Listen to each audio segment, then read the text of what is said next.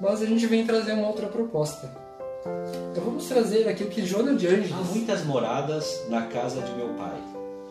Se assim não fosse, já eu vou-lo teria Espírito O que, que ele fazia no seu dia a dia, na sua vida comum? Ajuda-te a ti mesmo e o céu te ajudará. Quem somos? De onde viemos? Para onde vamos? Inteligência suprema. Causa primária ou causa primeira de todas as coisas.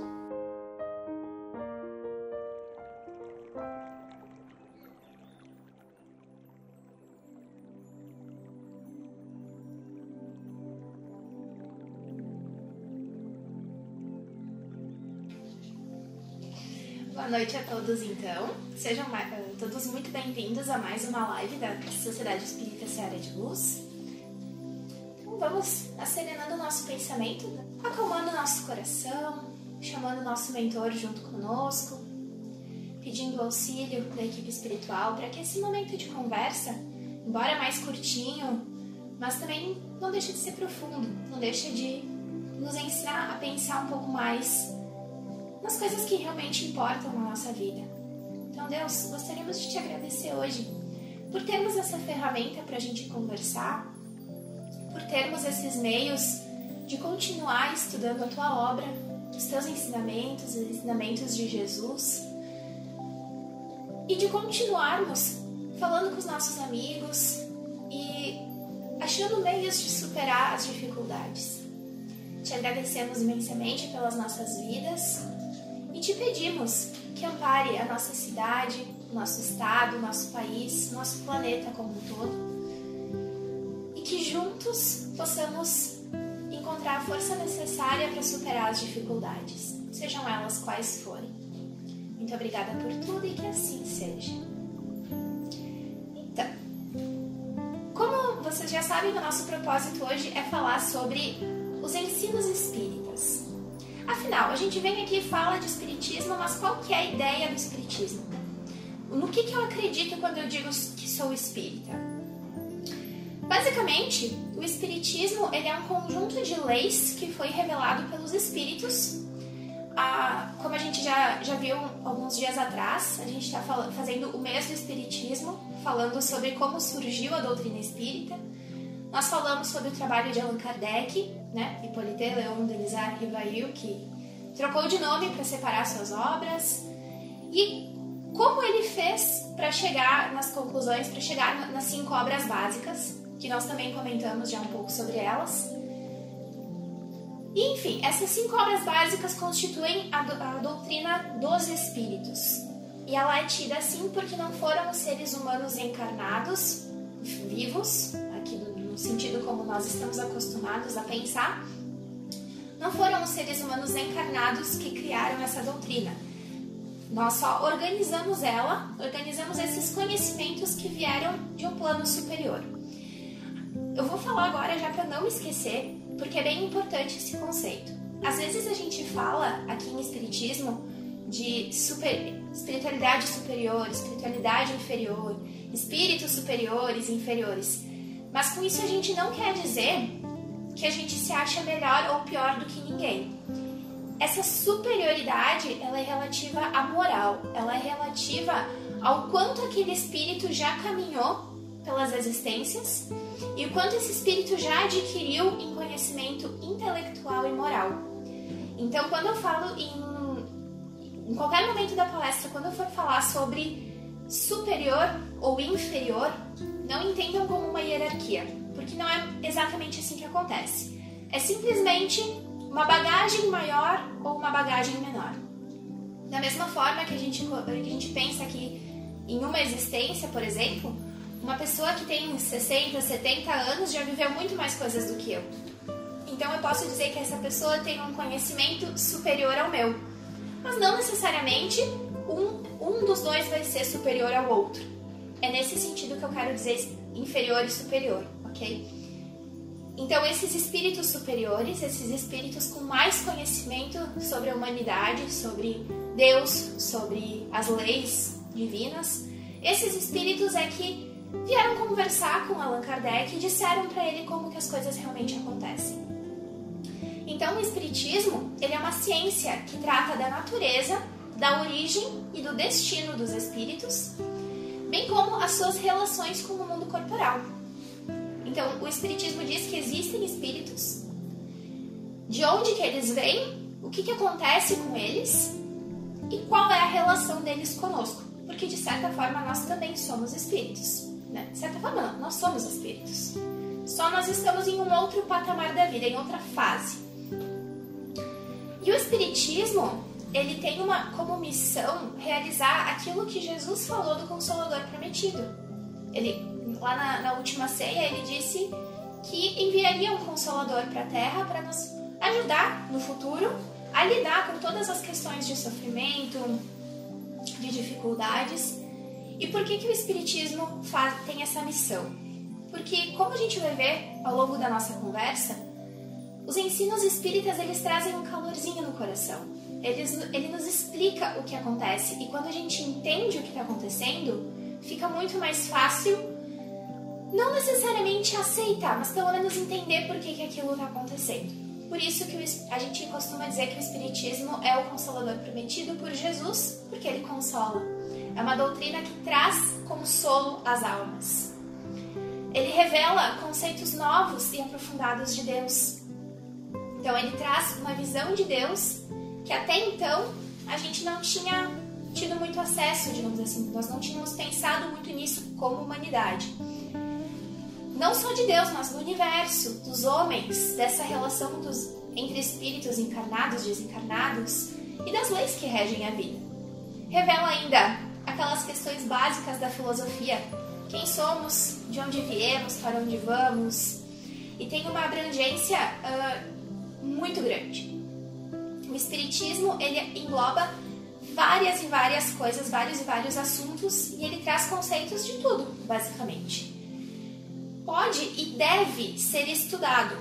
Então não é porque eu estou aqui falando em nome dessa área de luz que vocês têm que acreditar no que eu digo. A ideia do Espiritismo é que vocês escutem essas ideias, peguem o que faz bem para vocês e o que vocês não concordarem, vão atrás, vão estudar. Vamos pensar, isso faz sentido? Porque se eu disser alguma coisa e vocês acreditarem em mim, sem pensar, sem raciocinar, sem ir buscar, isso acaba se tornando uma fé cega.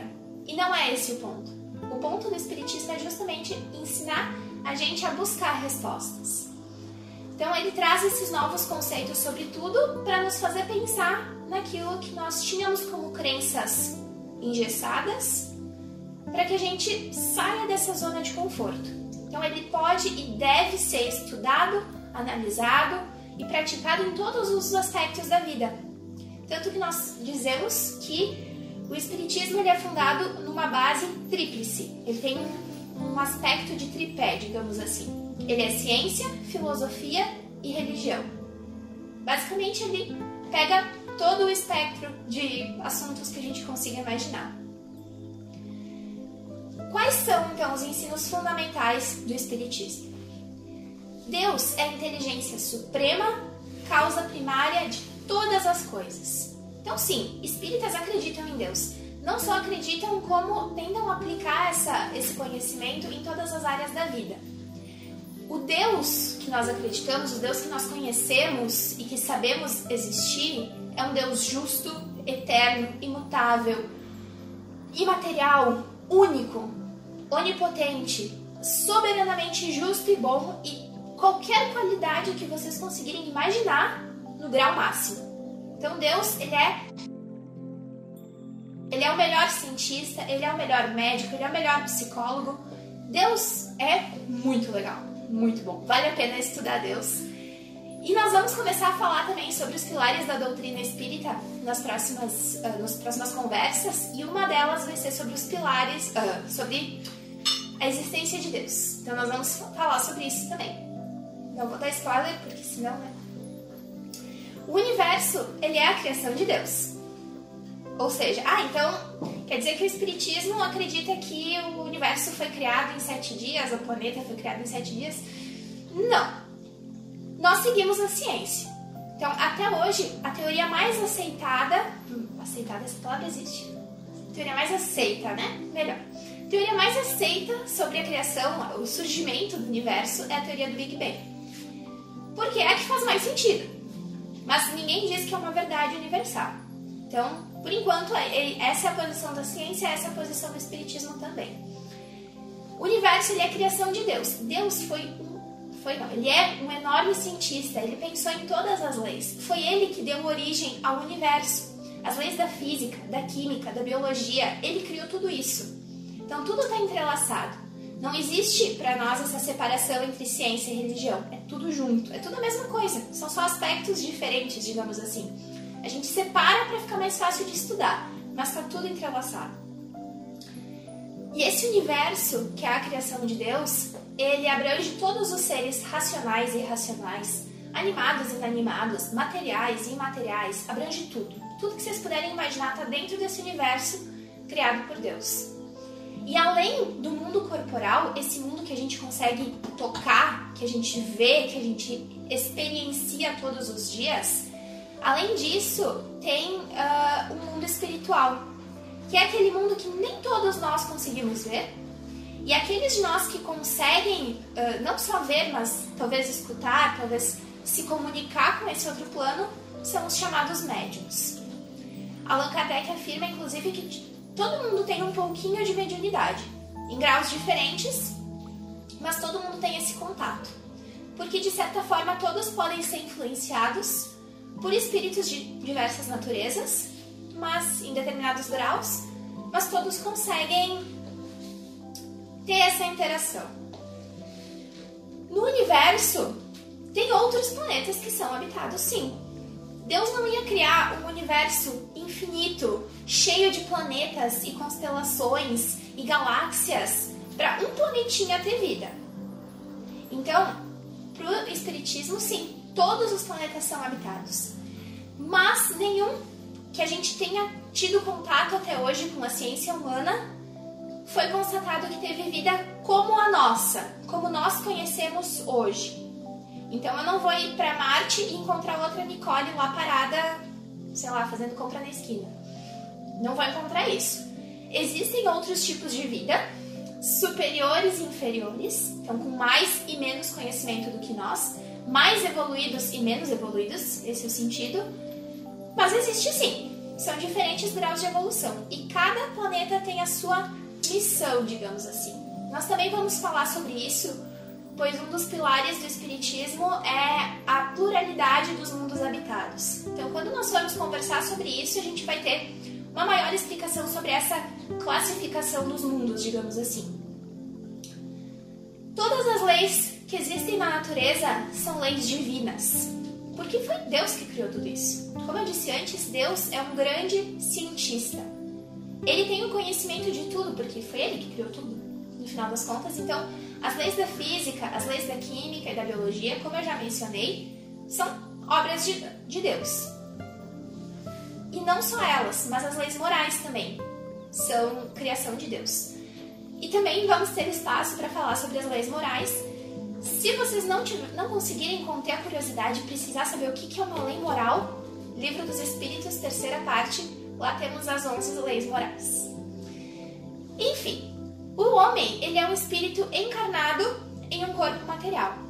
Então, como que eu sei que existem espíritos? Porque eu sou um, você é um, a Kelly é um, a Jéssica é outra. Todos nós somos espíritos, ok? E o que, que tem entre esse espírito e esse corpo material? Tem, digamos assim, um molde. Porque o espírito, a gente não tem palavras nos nossos idiomas uh, materiais para definir o que, que é um espírito. Gente imagina que seja tipo uma luzinha, seja uma energia, uma força. Eu não vou saber explicar para vocês, não sou a pessoa mais certa para explicar esse tipo de coisa para vocês. A gente sabe que existe o espírito, mas a gente não conseguiu ainda descrever isso. O que a gente sabe até hoje é que temos um perispírito, ou seja, é um intermediário entre esse corpo físico que a gente consegue ver e tocar e sentir e o nosso espírito. É ele que vai dar forma para o nosso corpo. Também, isso é um assunto que eu não vou conseguir descrever para vocês aqui nesses 15, 20 minutos de conversa. A gente ia precisar de um seminário bem grande para chegar na pontinha do que se sabe sobre o, o perispírito. Mas existem esses três, essas três variações, digamos: o corpo físico, o perispírito e o espírito. Talvez existam mais. Aí é questão para outros estudos. E o que são os espíritos, afinal das contas? Como é que a gente classifica, como é que a gente define um espírito? Os espíritos, eles são os seres inteligentes da criação. Eles constituem o mundo dos espíritos, tanto o mundo espiritual quanto o nosso, mas o mundo dos espíritos, ele pré-existe e sobrevive a tudo. Então, mesmo antes de existir planeta Terra, antes de existir sistema solar, antes de existir a Via Láctea, o mundo dos espíritos já existia. Então é lá que os espíritos são criados, eles vão passando por todas as fases da evolução até chegar ao ponto em que eles precisam encarnar num plano material, grosseiro, para aprender. Esse é o objetivo, a gente está aqui para aprender e conforme nós vamos aprendendo, a gente vai se purificando, a gente vai evoluindo também no quesito material. Por isso que chega num ponto em que a gente está só no plano espiritual, tipo Jesus. Jesus não precisa mais encarnar porque ele já passou por todas as experiências que o corpo físico tem para oferecer. Ele está agora em outros tipos de experiências. Esses espíritos criados por Deus, eles são criados simples e ignorantes. Todos são criados da mesma forma. Por que, que a gente fica diferente? Porque Deus nos deu o livre-arbítrio. O livre-arbítrio ao contrário do que as pessoas costumam pensar, não é simplesmente eu vou sair fazendo tudo o que eu quero como se não houvesse amanhã. Não é bem assim. O livre-arbítrio, ele diz que eu sou livre para tomar a decisão que eu quiser. Porém, eu sou presa, eu estou presa às consequências dessa ação. Ou seja, se eu quiser matar alguém, eu posso. Eu tenho livre-arbítrio para isso. E de fato, a gente vê todos os dias as pessoas sendo assassinadas. Porém, eu vou estar presa à consequência dessa ação que eu tomei, dessa decisão que eu tomei. Então, não interessa se foi uma ação boa ou ruim, se a decisão que eu tomei foi moralmente correta ou errada, ou como vocês queiram definir. Não interessa a ação. Tudo que eu fizer está atrelado a uma consequência. Então, essa é uma, uma das características consoladoras do Espiritismo. E daí dá muito pano para manga. Nós não vamos conseguir conversar com você sobre isso hoje, porém, vale a pena dedicar um tempo do nosso, dedicar um tempinho para estudar esse assunto. Os espíritos, quando desencarnam, ou seja, nós estamos aqui na carne, espiritismo utiliza essa expressão desencarnar, porque nós entendemos que a morte não existe. Porque a gente costuma associar a palavra morte ao fim de tudo. Então, por isso que a gente usou outra palavra, que seria desencarnar, sair da carne, voltar para o plano espiritual, justamente porque a gente entende que tem essa continuidade. Então, por isso que a gente fala em desencarne, tá? Então, quando a gente desencarna, não é aquela coisa assim, nossa, então a Nicole morreu e agora ela é um ser puro, ela é perfeita. Não, muito pelo contrário, eu continuo exatamente do jeito que eu sou quando eu morri. Não é o fato de eu ter morrido, de eu ter desencarnado, de eu ter falecido, a palavra que vocês prefiram, não é isso que vai fazer eu mudar a minha índole. Não é isso que vai me fazer uh, evoluir ou evoluir. Evoluir nem existe, mas enfim. O que vai fazer isso são as experiências pelas quais eu passo. Então, viram como dá bastante pano pra manga? Dá pra falar muita coisa sobre isso. E quantas vezes que a gente reencarna? Quantas vezes que a gente volta pro corpo? Quantas forem necessárias para eu atingir os meus propósitos. Então eu vou encarnar tantas vezes quanto eu precisar para conseguir evoluir, conseguir abstrair desse planeta tudo que eu preciso. E assim eu vou indo, posso encarnar em vários planetas, posso fazer a minha experiência num planeta só. Isso a gente não tem como saber, não nos cabe essa informação, mas eu encarno sim várias vezes. Eu nasço várias vezes para aprender vários tipos de coisas. E a gente está em constante evolução. Agora, agora há pouquinho eu falei que não existe involução. Ou seja, tanto no quesito moral quanto no quesito intelectual, eu posso no máximo ficar parada, estacionar. Mas eu não perco o que eu já adquiri de conhecimento. Então, por isso que a gente consegue ir para frente, que a gente consegue evoluir, porque eu tô sempre agregando conhecimento naquilo que eu já tenho. Enfim, tem muitas outras coisas que o espiritismo dá conta. Por exemplo, quem que é o nosso guia? Jesus. Jesus é o guia e modelo da humanidade e é o, o, o evangelho dele que nós seguimos. Nós damos um foco bastante importante no Novo Testamento, que é onde contém os ensinos de Jesus. E essa moral que segue de guia para nossa evolução. Eu sei que foi bem rápido e foi bem superficial, mas eu espero ter contribuído para o conhecimento de vocês. Desejo a todos uma ótima noite, uma ótima semana e nos vemos sábado, que é o dia, inclusive, em que se comemora o aniversário do Livro dos Espíritos, ou seja, da doutrina espírita. Vamos falar sobre Deus no sábado, inclusive. Então, nos vemos até lá!